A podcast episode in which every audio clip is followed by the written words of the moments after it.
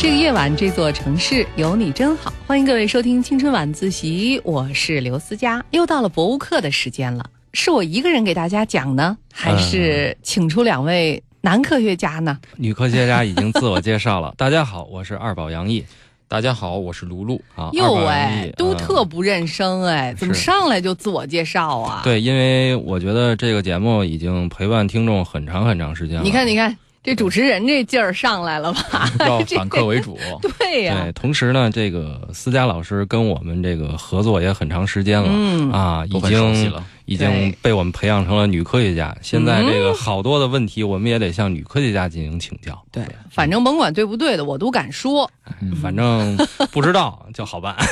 卢璐来了，不会今天又讲标本的事儿吧不？是标本这个事儿，以后我来要跟大家先声明一下，嗯标本这个事儿到此为止了。其实现在讲讲也挺好的，它凉快儿啊。嚯， 这一股子一股子的凉快啊！咱们在这个寒假档可以再加两期，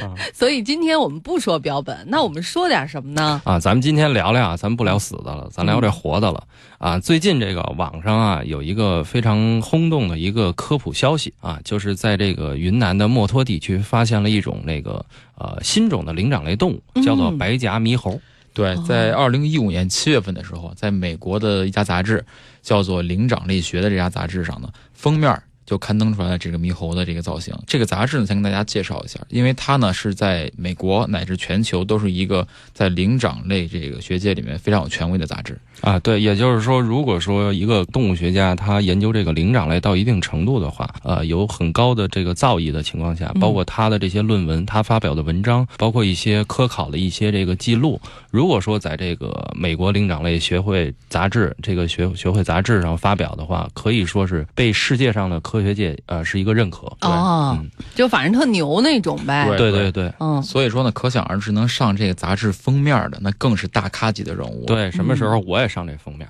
不过人嗯不家是上它有人吗？这封面啊儿我也是灵 长类啊。啊啊，咱们先说说这个发现人，其实这个人也是哎，我，不是不是，在所有的所有之前啊，你看我这个女科学家这个劲儿，我又气我质又又开上来对、哎，您说说我听听。我这个对墨脱这个地方有点感兴趣，因为呃，提到墨脱的时候，可能以前会有一个混淆的概念，就觉得它到底是在西藏还是在云南，它的位置是在什么地方？好，我、嗯我给您解释一下这地理位置啊。嗯首先，墨脱呢，我们叫做藏东南地区哦，啊，这是一个大的地区。但是墨脱县呢，其实是属于这个呃西藏地区的。嗯啊，墨脱这个地方其实是属于我们西西藏自自治区，区对哦呃，最早的时候呢，墨脱是比较闭塞的一个，它是一个县，对嗯啊，它比较闭塞，好像呃都不通公路，对吧它它是以不通公路而著称的。对，哦它是咱们国家现今为止最后一家通公路的县嗯啊，地理位置非常的独特，嗯，同时它的这个地貌整个囊括了中国所有的地貌啊，所以而墨且脱墨脱，你知道什么意思吗？就是穿着这墨脱，它你知道它是隐藏语的秘意的，对，在这个藏语当中是隐秘的莲花的意思。对哦所以在你墨想脱县的这个中心有一个叫莲花广场的地方，此那处也是不是应该想起《蓝莲花》这首歌？啊，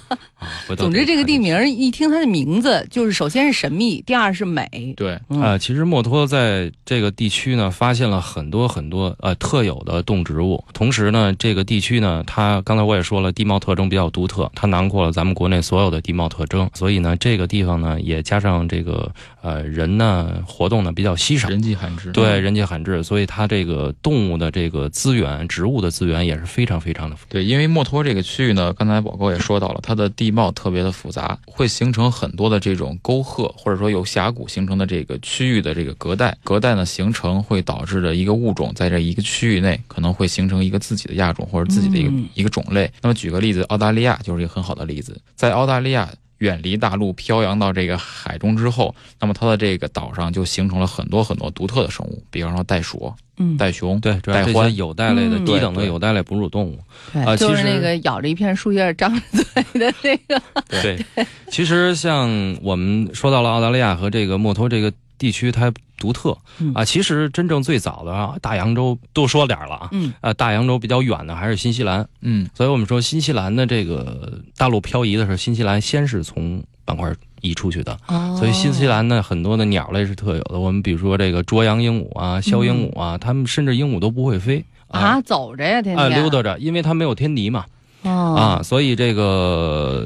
这个新西兰这个哺乳动物只有一种。蝙蝠嗯哺乳动物只有蝙蝠，这还挺怪对的，。啊只有会飞的哺乳动 物。后来就是欧洲殖民者进入大洋洲以后，然后带去了狐狸啊，带去狗啊哦，带去老鼠啊，包括猫啊这些，所以就给当地的这些这个原生的这些动物带来了特别特生别大态的灾。难吧没？错对对对，嗯外来入侵了就。嗯对，因为三个原因，刚才宝哥说到，第一个就是本身墨脱这个区域它属于一个热带雨林和热带季雨林的这样一个大的一个环境下，同时嗯呢，它墨脱呢又形成了有很多的这种自然隔代。那么还有呢，就是墨脱这个区域由于各种的自然灾害啊，包括地理原因，人迹比较罕至，嗯所以说呢，这个地方也被我们中国的这个科学家称为我们中国最后的伊甸园。嗯，是我跟你讲啊，在清朝那会儿，嗯那会儿还没有你们呢，哦，有您嗯就算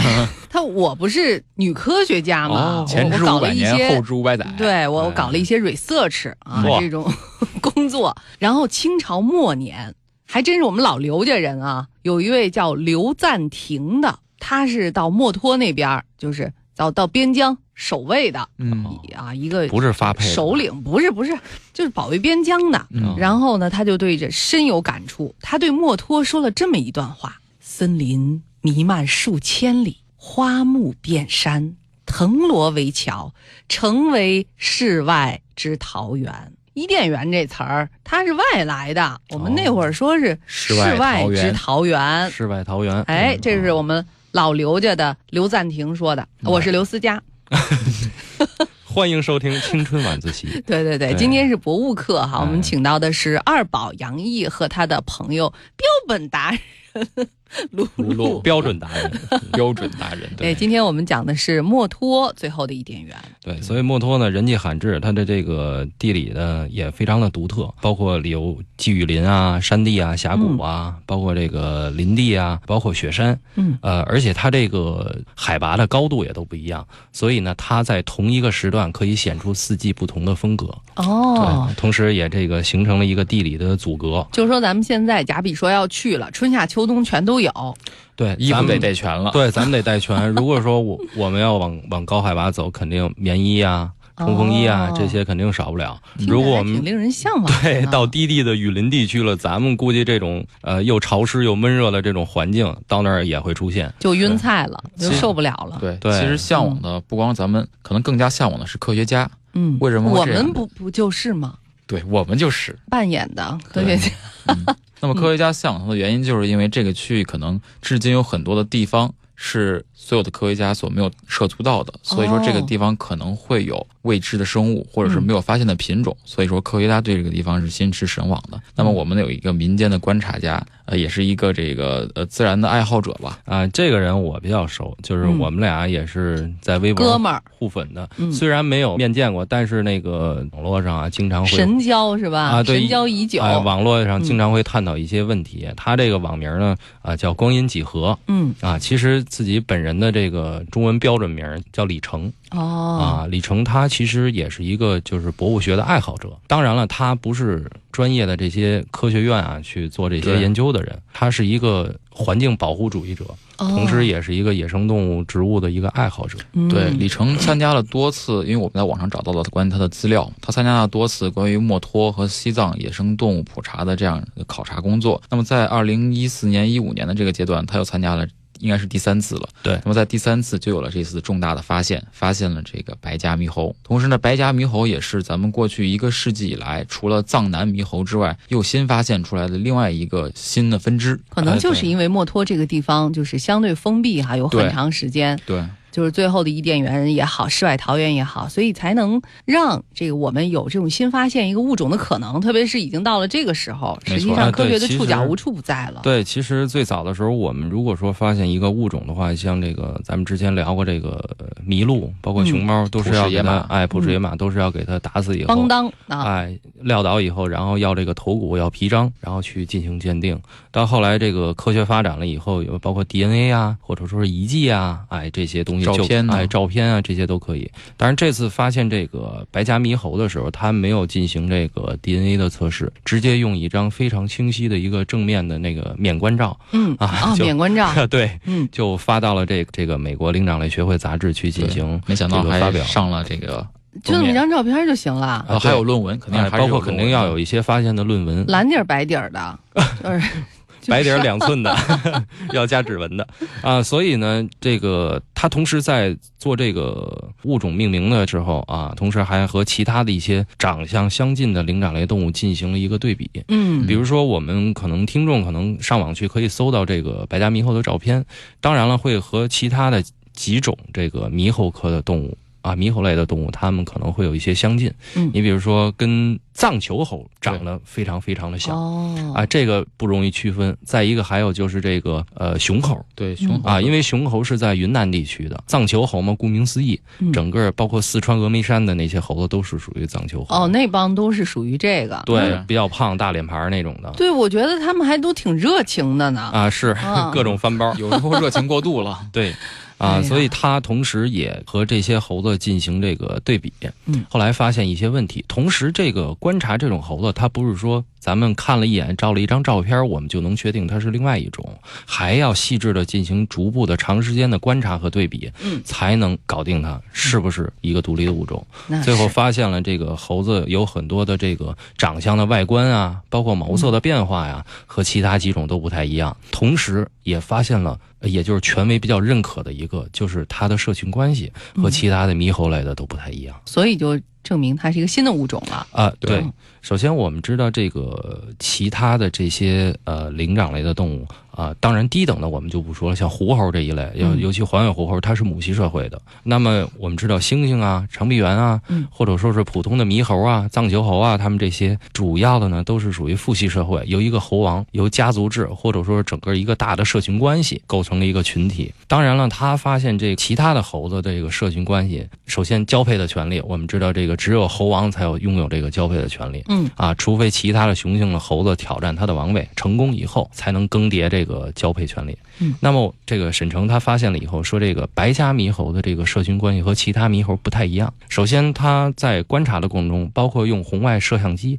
拍摄了很多这个。呃，白颊猕猴之间的社群和其他不同的一些行为，首先最重要的一点就是这个互相的这个交配的问题。嗯我们知道这个猴子，这个包括猩猩也是，它们互相梳理背毛，这个是一个交流。对，同时，很多灵长类动物有交配行为，也是一个这个社群的关系的交流的一一方面。嗯啊、其他的猴子，刚才我也说了，它是一个成年的领导才能享受交配的权利。童但年的领导，对，这是那个领袖，成年雄哎哦猴，秀领袖。 对，对对对，猴王。刚才听得我还一激 灵，你这么一换这个词儿，就听着顺当多了，顺当多了啊，对，啊，所以他发现白颊猕猴呢，不光是这个猴王有交配的权嗯利，在群体里面，其他的雄猴也可以进行交配，就是说他们是一个相对挺民主的一个平哎等的对一个比社较哎群对关比系，哦较和谐，好说好商量。 对，因为听众朋友可能看不到这个 PPT 啊，嗯看到这张照片就是当时李成在这个山里面拍到的白颊猕猴的一个种群。嗯，我们可以看到中间这个做的是猴王，但是呢，猴王和其他的猴群在看着一对儿青年的这个猴子进行交配，这个在普通的这个猴子的社群里是不会出现的。是不他怎么可能能的发现在旁边看着的那个是领导，啊、首就是先他猴王的？对，这肯定要经过长时间的观察啊，啊，猴王的地位。包括他这个进食的优先，包括他在这个种群里边对其他猴子这些威慑嗯啊，都能够看出来。包括遇到了危险或者遇到了其他的猴群，那么同时在这个白颊猕猴里边还出现一个问题，嗯也是同性之间有交配。哦，啊，这个也是在自然状态下，一些其他的灵长类动物很少出现的问题。嗯，但是他发现，在这个白颊猕猴这个群体里面，这个行为占一定的比例。是不是他们是从这个社群当中的这些行为可以判断他们是跟人类更像的呢？因为这 个这个东西不能说跟人类太像了对。他们哪儿学去啊？ 他这地方没有对人。对对对嗯就是说基因嘛，它可能就原本是这就是这样的。但是说到这儿，我就是追问一个问题啊，可能还不是针对这个白颊猕猴的，就是您刚才说的，在一个猴子的这个社群当中，有一位猴王，对那除非有其他的雄性的壮年的猴子挑战了嗯它啊，就那个就成为猴王了。那原来的那个猴王呢，他还会继续生活在这个社群当中吗？呃，一般是这样的话，嗯如果说这个猴王被挑战，被挑战了以后他失败了，失去他王位了，对他被赶下台了，那么他有可能有两条路走，一条路呢是我苟且活着，在这个群体里面，那么他的地位会非常的低嗯，啊，好死不如赖活着。就比一般的其他的这个雄性猴子还要低。对，对还有一个就是我自立门户，我找另外一个群体再去打仗啊，把别人打服了，然这后挺我难的吧？我去占别人的领地。那么还有就是还有一个额外的一个问题就是什么呀？不光是被打败，嗯有可能会被打死对啊，啊。对，猴子的打斗也是很对，激非常烈的非常的的激烈。所以说，他一般这个落位的猴王，他基本上就两条道，要么我苟且，要么我就走了。嗯当然了，如果没有找到群体的话，因为它是一种社群关系的动物，如果没有群体的话，它的寿命也不会很长对，啊。一个是这个抑郁而终，还有一个就是说它没有群体，它对天敌的防范啊嗯啊，包括对这个食物的这个寻找啊，都有很大的问题。困难，对。对，嗯因为毕竟是群居动物，如果单兵作战的话，它的各种的这个能力都会有所削减和下降。对退休以后会很不适应的。退休 综合症，是，我觉得最近啊，好像关于猴子的话题挺火的，就对大圣归大来圣归嘛。来，对，所以我们今天正好也讲讲，就是实际在野外生存状态的这些猴子，特别是猴王，他们到底是一个什么样的状态？对，其实还有一个最大的问题，举一最简单的例子，如果在人工饲养条件下，我们知道动物园有猴山猴山是不是也有猴王啊、啊？肯定要有猴王。嗯如果说我们呃把猴王从这个猴山里边取出的话，那么在很短的时间内，这个猴山里边会重新争夺出一个新的猴王。嗯那么我们把原来的猴王，它没有经过打斗，但是被人为的给提走了。嗯，如果说我们重新再把它放回去的话，那么它还要重新挑战这个新的王位。那么并不代表说我出个差回来了，你们都老老实实的没有啊？没有这个，那它会重新再要争夺这个王位嗯，啊。包括其他的猴子也是，我们比如说从人猴走上茶凉嘛，就是人家对重新人来走过猴凉啊。啊啊不 是不是啊，这个猴走马马 凉凉，对，猴走果子就凉了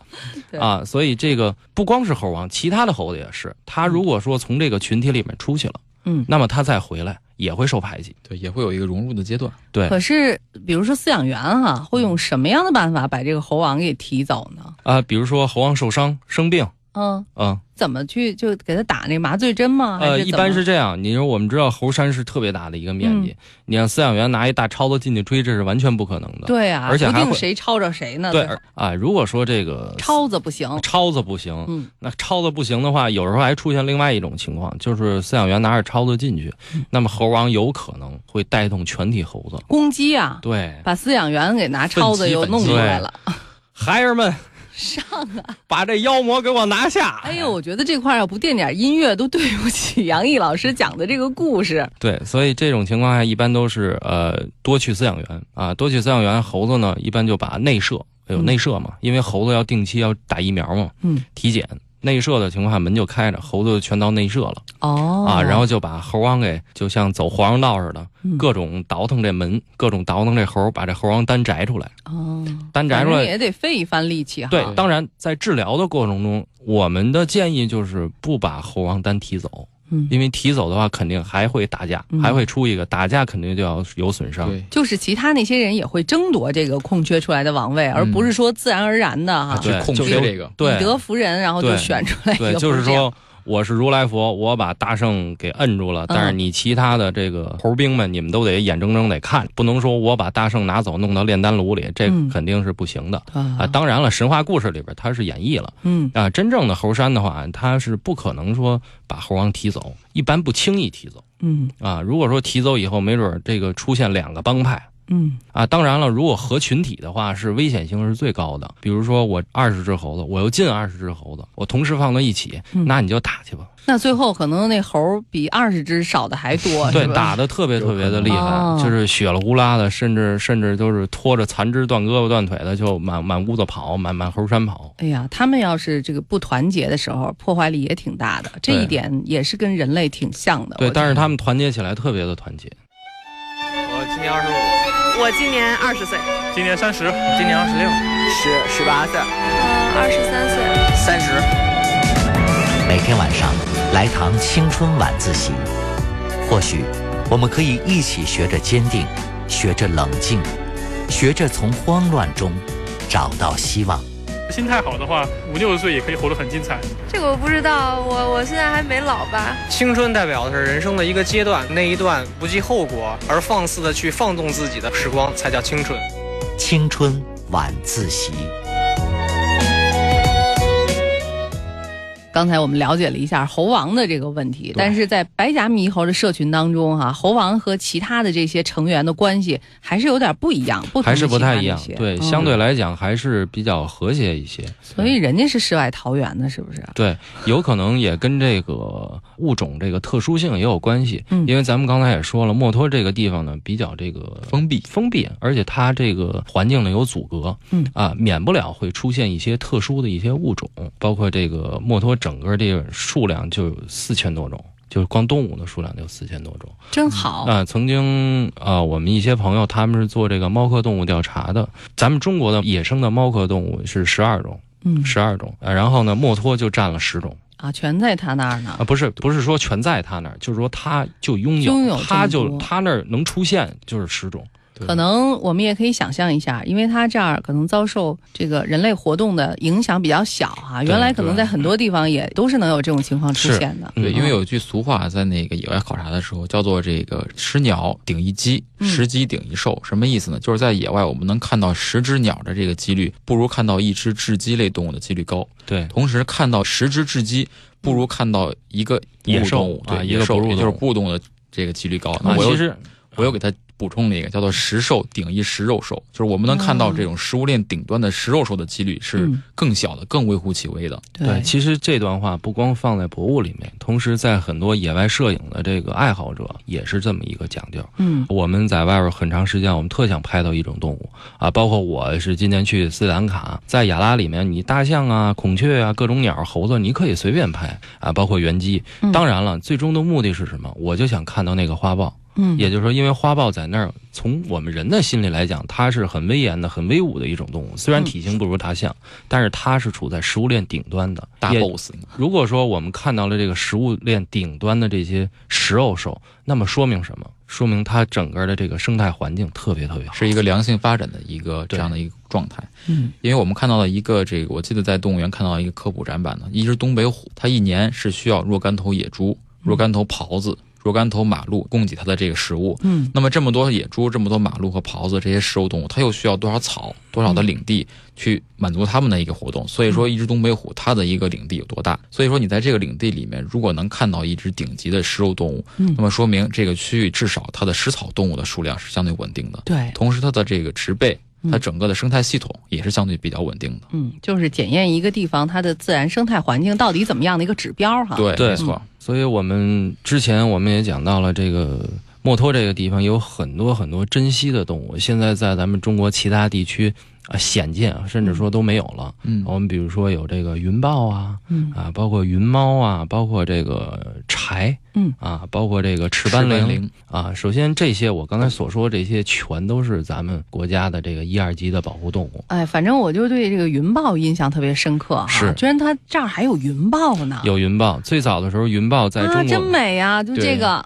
对，嗯又叫这个云斑。然后呢，所以这个云豹其实最早的时候在咱们国家分布特别的广，对嗯我看那个在一个非常权威的一个这个资料上显示，云豹在最北端，嗯可能分布地能达到这个，比如河南、嗯啊陕西、安徽都能分布。我们叫做秦岭淮河一线。对，哦秦岭淮河一线的以南基本上都有云豹分布，但是现在事实上能够看见云豹的这个野外区域基本上很少了。我嗯们在很多区域都有这个科学家包括学者布设了很多这个红外相机，但是能拍到云豹的，目前我们看到显示出来的只有在墨脱能拍到，而且多美啊呀、对只拍到了一个这个它的侧身儿。嗯啊、其实云豹有很多的亚种，像现在数量比较多的，你包括台湾的云豹已经没有嗯了，然后包括咱们中国本土的这些云豹，指明亚种，哎，指明亚种只就到这墨脱地区嗯，啊，最早什么湖南啊、广东啊、两广啊，包括云南，太很多了很。多这的。哎都没有了。对，嗯云豹之所以比较特殊，它是它的犬齿是猫科动物里面犬齿比例最长的嗯啊，这跟它的取食有关系。云豹因为是纯树系的一种食肉动物，嗯它的主要食物是猴子。嗯照片上可以看到，其实云豹的这个尾巴是非常粗、非常长的，嗯同时它的四肢又非常的短小，这样的一就一个挺身体轻便的对身体，还这有样的大一尾个身巴体，结构，其实就比较适合在树上或者林间在穿行，嗯，所以说它能够捕获刚才宝哥说到灵长类，因为它的这个尾巴主要是平衡用的对平衡嗯平衡啊，它不对能像猴子那样挂在树枝儿上吧？这个不能， 啊、云豹有一最大的特点，它是尾巴不能挂，嗯，但是云豹它在捕捉的过程中，它有一个其他猫科动物所不能比拟的，就是它两条后腿可以抱住树，它能头朝 下，啊， 它能头朝下，前爪去上下边去去扑这个猴子，对也就是说哦大头朝下，尾巴是保持平衡的。果然是有看家本领啊！对对对，哦对，云豹一般它它它的这个像思佳老师说的，看家本领就是它在这个树上一动不动，保持一个状态，在树干上趴着，用后腿在这个树干上这个支撑。嗯然后呢，如果树下过了一些小的这个鹿类，包括一个猴子，包括一些啮齿类和一些鸟，它会从上面突然窜下来，因为它的这个斑纹我们可以看到是大块的云斑。嗯，那么在这种热带雨林这个环境里面，阳光投射出来的斑纹其实跟它的斑纹非常 像，所以说它趴在树上如果不动的话，因为它非常有耐心嘛，不动的话底下的猎物是发现不了它 的。它开始是假装一个地毯是吧？然对，后后你看不来见我，看不见我，看不见我。 壁挂，嗯， 挺有意思的。对，其实现在这个咱们中国虽然云豹最早的时候分布特别的多，嗯，但是现在这个现状特别特别的差。咱们国内的动物园主要就是有重庆，包括这个安徽的黄山。野生动物脚下的那个野生动物园啊，嗯包括台北的木栅动物园都有云豹，嗯但是都是老龄化的对，啊。也就是说，它实际上在野外就相当于是灭绝了，呃，还没有，我我我们中国的云豹数量非常非常哦少，就是比如说你刚才说的那些种啊，啊比如对对台湾的对啊对，还有对这个台湾的已经没有在动物了，园里对头对对，看到的这些啊，啊，当然，其实现在如果说人工做的最好的应该是美国，嗯，因为美国它的云豹是可以说在动物园里面几乎每家大型的动物园都属能于标配啊啊都能够看到，就跟咱们这儿我的动物园有长颅大象一个道理。啊，这么普遍吗？对，一个云豹，一个雪豹，在很多的动物园都有。我们很多的这个动物园爱好者到美国这这些动物园看的时候，都会非常惊讶，哎呀，这儿有开雪眼豹，界，这儿有云豹嗯，但是在人那儿人觉得这个太平常了，太稀松嗯平常了。对，这就些跟我们繁家有金毛似的，是吧？对，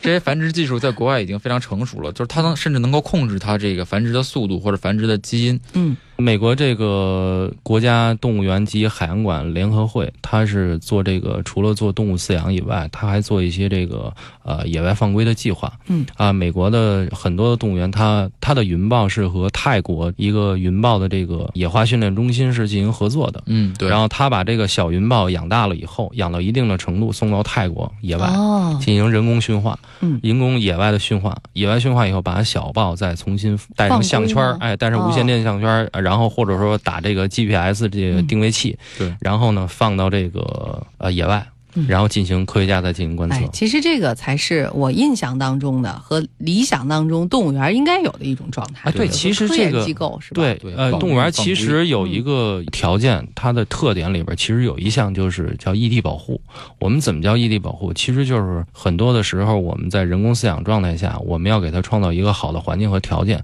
在这个基础上，我们搞了繁殖以后，并不是说一代一代都让它在动物园生活。嗯，如果有条件的话，还是应该让野生动物重新回到大自然。没错，对嗯，如果大家对云豹这种动物非常感兴趣的话呢，可以建议大家在网上搜一个这个纪录片，叫做《云豹的回归》，云嗯讲豹的回归，对、嗯讲的就是宝哥刚才说到的那个故事。对嗯是一个印度的一个这个应该是个学者，在林间捡到了两只被母豹遗弃的小豹。嗯那么在小豹的这个饲养过程中，逐渐的跟小豹的这个距离越来越远，因为他不希望小豹过度的依赖人类。嗯，那么首先是把小豹从它的这个家里面转移到了雨林，在雨林中给它盖了一个笼子。嗯那么长时间呢，让这个小豹呢接触雨林的环境，接触雨林的鸟、猴子，包括一些动物。那么逐渐呢，把这个笼子门打开，让这个小豹呢在可能方圆一公里的范围内自由活动。在这样的一个状态下呢，保持豹的野性。那么最后呢，可能它会投放一些活食，让这个豹去锻炼它的这个捕猎能力。对，野化训练了，嗯对对这也对是啊，最后呢，就是把这个豹像他刚才说到的带上项圈之后放归。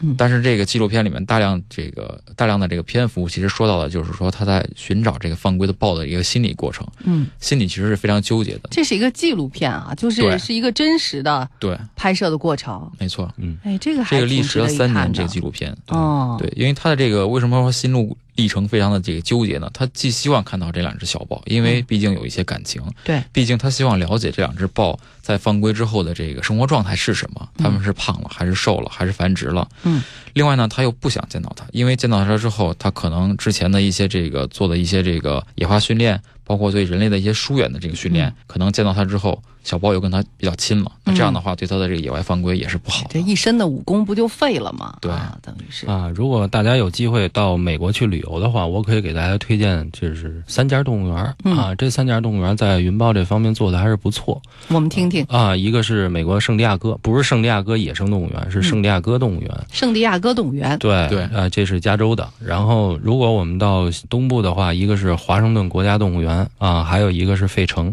嗯，啊，这三家做的都是所以我们应该记住三个动物园的名字和一部纪录片的名字，这都是对和云豹相关的啊，对叫我《觉得云豹的放归》是吗？对这个事情，其实说起来也是比较尴尬的，因为云豹这种本来产自我们中国的动物，我们想看到它的话，只能通过纪录片或者去到美国才能看到。嗯不错，还能看见呢。有些产自我们中国的东西，根本就连看都看不见。对，有一，些都已经快基本上就认为已经没了嗯，啊。比如说这个跟云豹长得比较相像的，然后是缩小版的云豹，叫云猫啊啊。在墨脱这个地方也是在有这个白颊猕猴发现之前。墨脱就是这个李成他们啊嗯，通过这个红外线的照相机和摄像机，他们发现了这个云猫也回来了。因为墨脱毕竟是我们可以说是一个这个生态环境的一个处女地嗯啊，还没有基本上没有被开发过。没错，啊，所以云猫呢，最早在十多年前，中国已经没有观测到就记录不到了嗯啊，记录不找到，这种东西基本上都在南亚地区，而且数量也不多。当时中国的科学家就定说，中国的云猫已经算是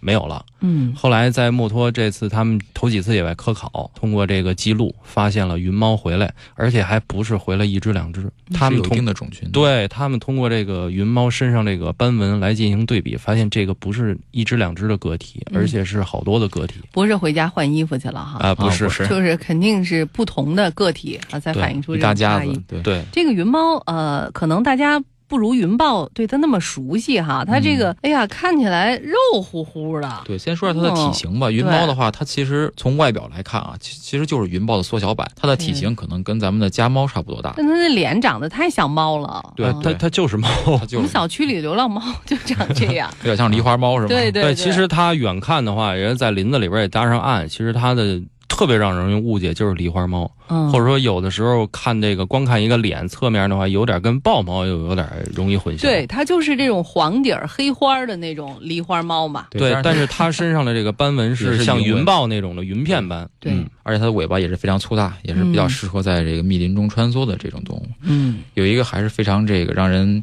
比较痛心的这样一个事实，就是在一九七四年的时候，其实我们当时首次了解到中国云南有云猫是通过什么样的方式呢？嗯，可能四海老师都想不到，是通过去这个集市上或者是皮货店，买皮章啊。对，看到了云南的这个大理的某一家这个皮货店里面有六张云猫的皮，嗯哎呀，才证明了咱们中国和云南这个区域是有云猫他的。曾经来过。对，他曾经来过。 对，哎到这个八十年代初期的时候，再收皮货，整个在统计全云南只收五十张都不到。我就有一个困惑哈，你说在原来可能我们这个各方面条件不发达，如果有特别的需要，比如御寒哈，会用到这些嗯皮章。其实现在我觉得根本就用不着了，是，现在就要、呃要它有什么用呢？呃，现在其实我觉得一个是炫富嗯啊、再一个是玩个性，就是你没有的我也有啊、这就也导致很多野生动物贸易。为什么说虽然有法令，还是有很多人铤而走险，物以稀为贵。所以我们从这个自身的心里边和脑海里边，就是根深蒂固的一个想法，就是越少的越值钱。哦然后还有一个，现在大家不流行叫投资嘛，嗯，就可以投资各种东西。升值是吧？对，它就是我就可以搁到家里，某一天的时候，我没准十块钱进的，我没准过两天到十万块钱，我再给它出，所嗯以不大烧的很哈。对大家的大家的心理呢，还是各异的。它的作用第一是比阔啊，第二是能显示出主人不嫌寒碜的个性。对，在二零一四年的时候呢，其实咱们那个香港的这个嘉道理中国保育中心和云南的这个高丽贡自然保护区一起联合呢，在高黎贡山那个保护区里面呢，做了一个野生动物的普查，就是利用红外相机。嗯那么这一次呢，就是第一次又记录到云云猫，所以说认为哎，云猫这种动物其实在云南还是存在的。哦，那么之后呢，李成他们在这个墨脱也发现了云猫，这个其实是对咱们这照片是他拍的吗？上面那张？嗯呃上面这张是红外他们拍的，下面这张是找到一个对比图。哦，那拍的还挺清楚的呢哈，整体都拍下来了。对，哦全红外身相机其实它这个功能就像这个抽水马桶，啊，对，它是两棵树之间，首先、呃人有人路，兽有兽道嘛，嗯它首先要摸清楚这个动物每天要经过的道路。对然后它是两个道路两边的这个我们人为大马路上叫航道树了啊，当然这个森林里肯定不是，它有两棵树对着，一边呢是放摄像机嗯呃照相机，一边呢是接收器，呃哦啊，然后这个红外线的这个灯打开以后，当有活体经过的时候，它咔嗯闪这么一下，然后因为是对方的接收器，就好像我们是一个红外线的一个触雷踩雷的是一个是拉了一个丝，嗯有点像那个咱们现在考驾照的那个科目二，科目二现在已经不树杆了，全是红外线的，你一旦出现嗯哦就没有任何的机会就重新高考难。度呗。。对，对嗯，所以就是动物也经常会被灵敏的捕捉到哈，它们的是影像。嗯，啊，现在这个红外线这个东西也是作为这个科学考察上现在非常非常先进的一个手段。对，呃，我上周呢去那国家动物博物馆听了一个讲座，就是关于这个红外摄像机的。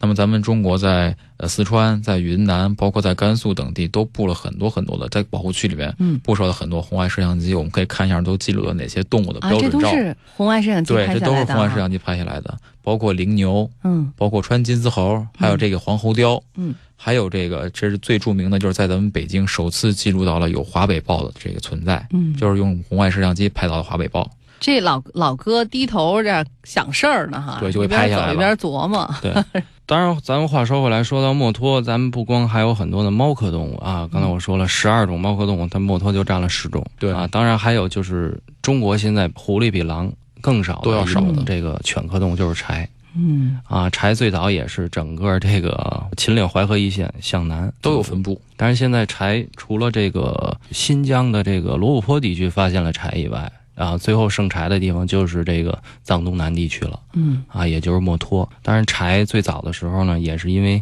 呃，作为害兽嘛，因为它对人畜危害比较大，就对其实是从人的角度来说是人畜危害，最后就是大量的进行捕杀。啊、它对人畜的危害大，其实从另外一个侧面也说明是人类可能进入了它的栖息地。对对对对，因为人类的这个生活区域慢慢的扩张，对啊、就导致很多的动物要保护自己的家园。就是嗯我们从人的想法来讲，就是它是要保护自己家园。其实很多的时候，除了是占它它的领地，还有霸占了它很多它的嗯食食物物资源啊对对，所以它也是没有办法。人家也是奋起反抗啊。对，当然了，人的这个社会发展出现了冷兵器，出现嗯了火器，就导致很多的这些原始的这些野生动物造成了很大的伤害。嗯嗯，呃，柴的话呢，它的这个特点非常鲜明，跟狼不一样。柴的简称或者俗称就叫红狼，我们可以看到照片，它的这个毛色是棕红色的，这个跟狼有很大的区别。狼一般是黄褐色或者说这个灰灰黄色色，对嗯为主。柴呢，跟这个大部分的犬科动物一样，也是比较典型的一个群居动物，嗯，也是在这个不管是在这个呃狩猎啊或者生活，都是这个群体作战的。那么其实柴论这个单兵作战能力，它可能在它的栖息地里面，比如说这个四川、云南跟金钱豹。或者跟这个呃甘肃这边的，比如说这个雪豹相比的话，它都是单打独斗，它都不行。嗯，但是人家这个柴多势众，所以说呢，一般就是打群架的。对对，嗯柴是群居的。所以说，在柴所生活的这个区域内，基本上是没有天敌的。上来就是可能就是十个以上或者十来个，所以说 柴在这块儿可能还是比较横行霸道的。其实从过去啊，其实也也不是很久远的过去了，啊就是那一阵子啊，生产建设热火朝天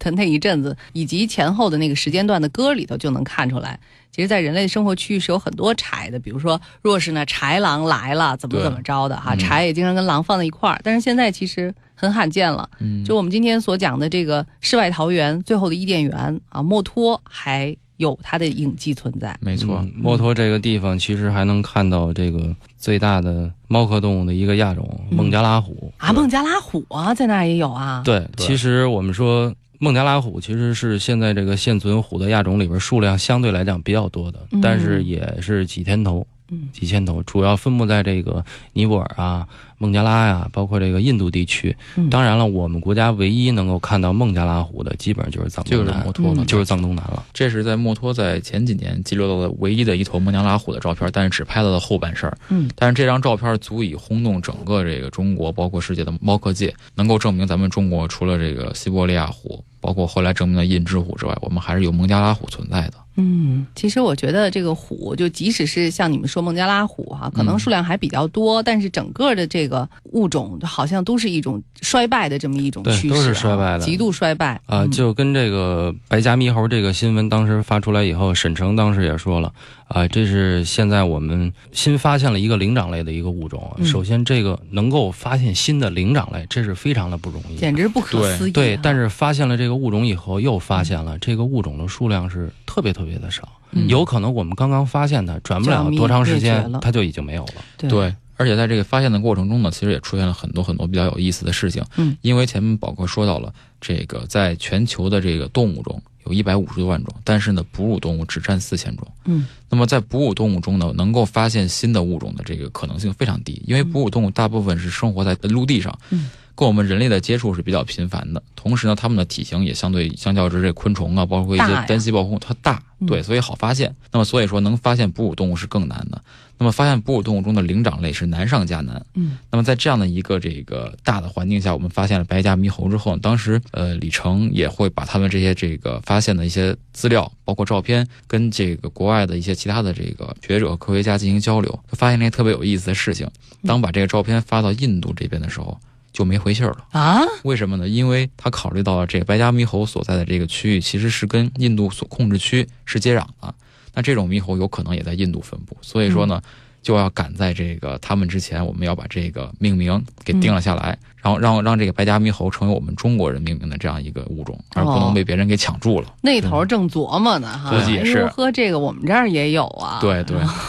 哎呀对，因为这个我们是有前车之鉴的嘛。对，呃，怒江金丝猴对这个是非常非常的一那个明显的一个案例。嗯当就时被人家定成缅甸金丝猴了。对，嗯当时其实发现怒江，呃就是听说知道这个种的时候，其实我们在十九世纪八十年代就听说过这个怒江金丝猴，但嗯是之前不知道，只是听说有一种猴子，当地的这个护林员也好啊，包括村民也好，形容它是仰鼻猴，它鼻子是这个朝天的。其次呢，它是通体黑色的，嗯这个跟当地分布的这个滇金丝猴是不一样的。在云南，当时呢可能也没有引起特别的重视，或者说没有这个比较确凿的证据去证明嘛，所以这个事儿可能就逐渐的就让人嗯以淡为忘是了脏了呢。哈 对，以为是脏了。那么，但是在二零一零年初的时候呢，在一个这个国外的一个科研人员在缅甸的一个这个农家，就这张照片儿嗯，发现了一只刚刚被打死的一个金丝真猴。可惜。对嗯然后发现之后，他觉得这种金丝猴根本我们现在现存的四种川金丝猴、滇金丝猴、黔金丝猴和越南金丝猴都不一样。那么根据的这个研究，包括 DNA，因为这个已经有尸体了，所以说很好研究。那么研究之后呢，随后就在这个前面说到的美国灵长类杂志上发布了这个消息，就是说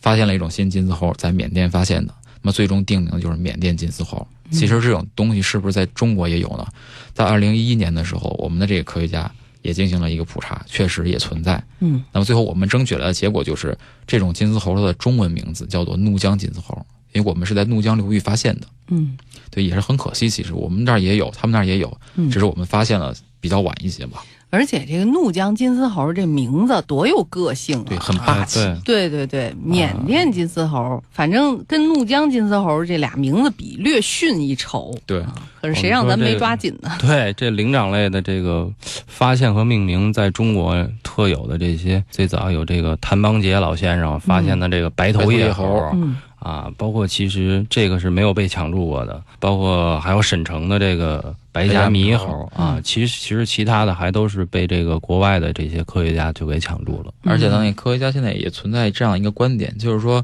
我们的中国是不是存在第五种金丝猴？对为什么会有这样的一个这个观点呢？是因为，呃，我们的这个高黎贡山，它主要分布的是怒江金丝猴，嗯那么在怒江和澜沧江所夹的这个云岭山脉，它主要分布的就是我们常见的滇金丝猴。嗯，那么在云岭山脉和高黎贡山脉，就是等于说是三角形相交的这个地方，是不是有新物种的出现？嗯，这个没有人知道，而且当地人也说到这个区域是有灵长类出现的。但是那他么们没有特别具体的描绘和这个图影像资料哈。嗯对，所以说说我觉得之前我记得思佳老师说过，如果您有空的话，可以去发现一下，咱们就可以对叫刘氏金丝猴了。 这不是一直做节目吗？就不得空。对， 有的嗯得时空了候早就发 现了。对，这不是咱们那张博士都能发现了那蝙蝠嘛？就是因为老得出去走走，是吧？，对，对，老在演播室里是不行的。嗯，不过今天我们在演播室里带给大家的就是青春晚自习的博物课啊。今天二宝、杨毅和卢璐给大家讲一讲墨脱的那些美丽的物种。嗯，其实说到这个墨脱呢，大家都知道它是我们中国最后的一片净土，我们最后的一片这个原生的热带雨林。嗯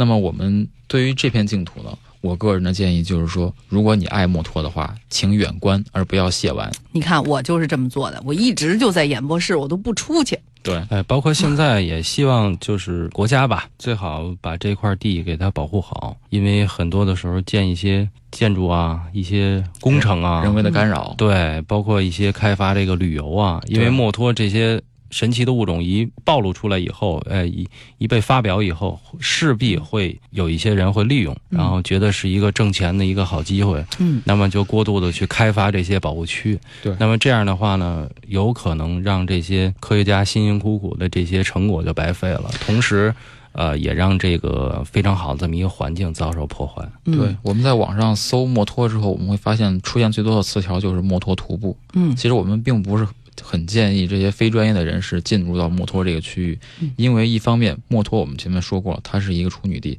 不需要有不希望，也不需要有任何的这个人为的干扰嗯，干扰这个里边的这个动物的生存。另外一个方面呢，墨脱的这个自然环境非常复杂，泥石流，包括地震，包括这个蚊虫、蚂蟥。一些这个野兽无处不在，这个地方其实真的是不适合我们普通的游客进入。是这个墨脱现在通车了，是吧？对，有公路了，我不知道这个会不会对当地的环境造成很大的影响，影响肯定是有的。啊，其实公路就是一个影响。对我们说要我们建一个公路，公路它不是一条线，嗯它其实啊破坏的是一条面，对，它是把这一条面，首先开公路破坏很多的树林和森林，和要砍伐大量的木头，对同时你还要运进去很多与森林不相关的一些材料，我们比如说沥青啊、嗯，啊，同时在建设的过程中肯定会要炸一些东西，对，因为它并不是完全的盘山道。我们比如说开一个隧道，首先要炸山，嗯那这样的话呢，就不是单单一个公路的问题了。对，所以我国最后最完整也是最原生态的一个这个生态伊甸园，至今呢可能也是我们人类的一个自然宝库，也是一个自然基因库。嗯，那么各种这个未开发、未得见的这种物种，其实是需要我们去用心研究的，而不是需要我们用这种这相对浮躁的心态去开发的。是对，这个，我这儿也可以小小的总结一下哈、我搜了一下啊，有这么。一种说法对于墨脱，就是墨脱它不是处于喜马拉雅断裂带和墨脱断裂带上面嘛，所以它的地质活动是非常的频繁对，的很。活跃。所谓地质活动就是什么地震啊、泥石塌流嗯方啊、泥石流啊，这对些都有。再加上墨脱本身它的气候就潮湿多雨，所以当初实现通车的愿望是困难重重。对，我就在想啊，现在虽然是修成了公路啊，嗯，人类有人类的办法去挑战自然（打引号的所谓的挑战），但是大自然也有它自己的法则。是可能它要不舒服了哈，它就是晃悠两下，或者是怎么样，这个伸个懒哎你腰，修了半天的公路又没有了。但是对实际上，就像我们以前说的，就是关于植树造林也是。宜林则林，宜草则草，宜对荒则荒啊！对有些地方你可能就是让它保持一种原始的状态，因为这种地方现在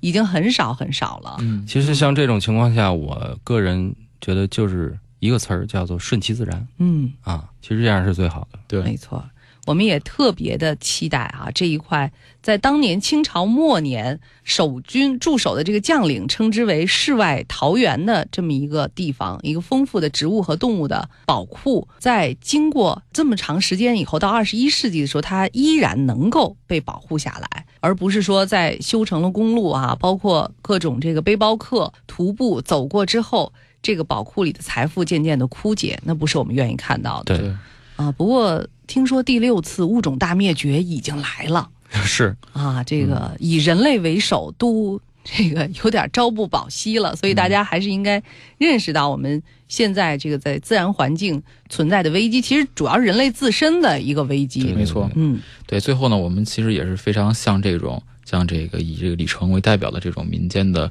科考队、民间的自然爱好者致敬，也希嗯望没错他们能够更多的为我们发现一些我们没有知道的一些动物们。嗯，如果啊听了节目的这个朋友啊，有那些热心于这个环保公益事业的，想要这个捐款捐物支持的啊，就不用找我们节目了啊，但是可以， 我们可以帮您牵线搭桥啊，嗯钱我们是不收的，但是其实更多的是要传播一种理念啊，希望大家。以一种真诚、科学和友好的态度对待自然，你喜欢它，并不一定要走进它，对，才是代表你的爱。也非常感谢今天的两位嘉宾二宝杨毅还有卢璐给我们带来的这个美丽的墨脱的故事，还有白颊猕猴的故事。我说对了吗？说对啊， 终于说对了，这是一群特别平等和民主的猴 子。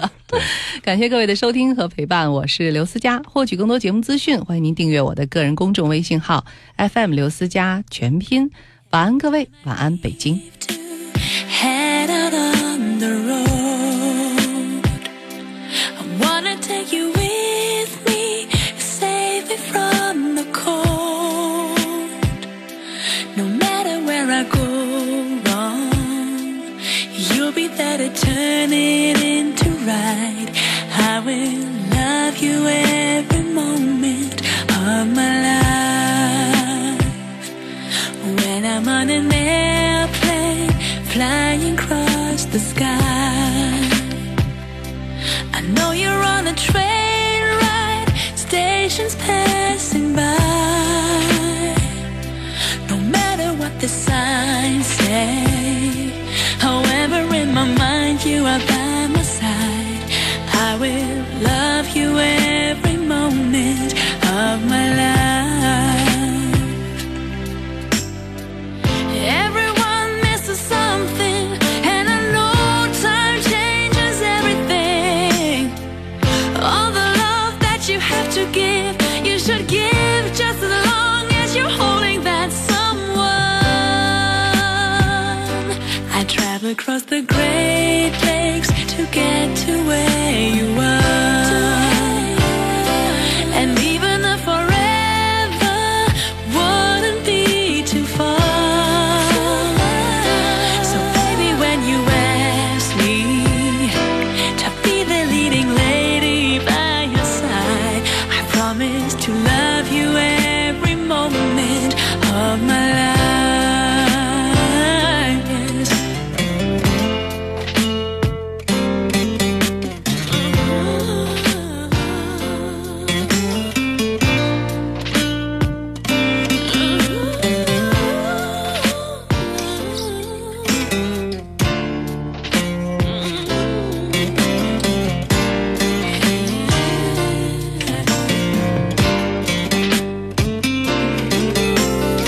Everyone misses something, and I know time changes everything. All the love that you have to give, you should give just as long as you're holding that someone. Every time I